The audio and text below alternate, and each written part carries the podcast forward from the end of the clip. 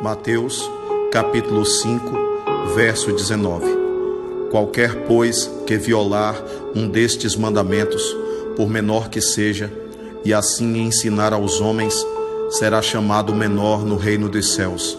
Aqueles, porém, que os cumprir e ensinar, será chamado grande no reino dos céus. Jesus sabia, o seu olhar alcançava a posteridade o seu olhar alcançava o futuro. Ele conseguia perceber que determinados homens, para serviço dos seus próprios interesses, iriam alterar as suas palavras, iriam modificar a forma de interpretação, iriam impor suas próprias visões a respeito da análise das mesmas. Por isso, Jesus avisa para que não violassem os mandamentos que ele vinha verbalizando, principalmente no Sermão do Monte.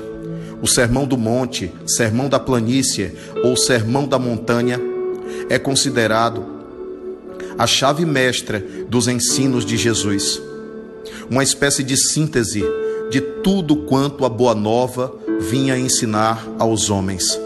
Jesus sabia, sabia que os interesses humanos poderiam de alguma forma deturpar a sua mensagem mas também sabia que a maneira de violar esses mandamentos é simplesmente não os cumprindo, não os vivendo, não os transformando em atitude no dia a dia da vida.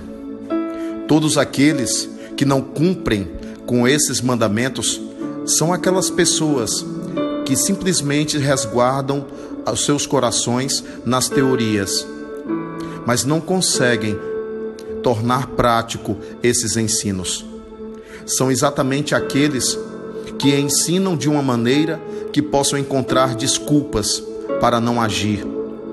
Por isso mesmo, é importante que cada um de nós observe a mensagem do Cristo e perceba que ele ensina para praticar.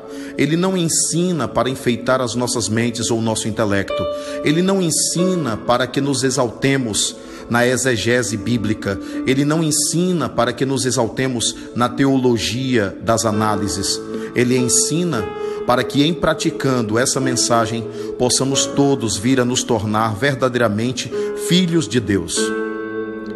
Por isso, qualquer, pois, que violar um destes mandamentos, por menor que seja, e assim ensinar aos homens, será chamado menor no reino dos céus.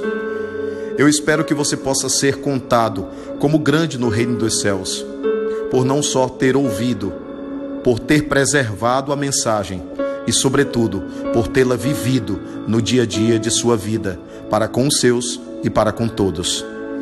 Por isso, nós diremos sempre: precisamos de evangelho na atitude.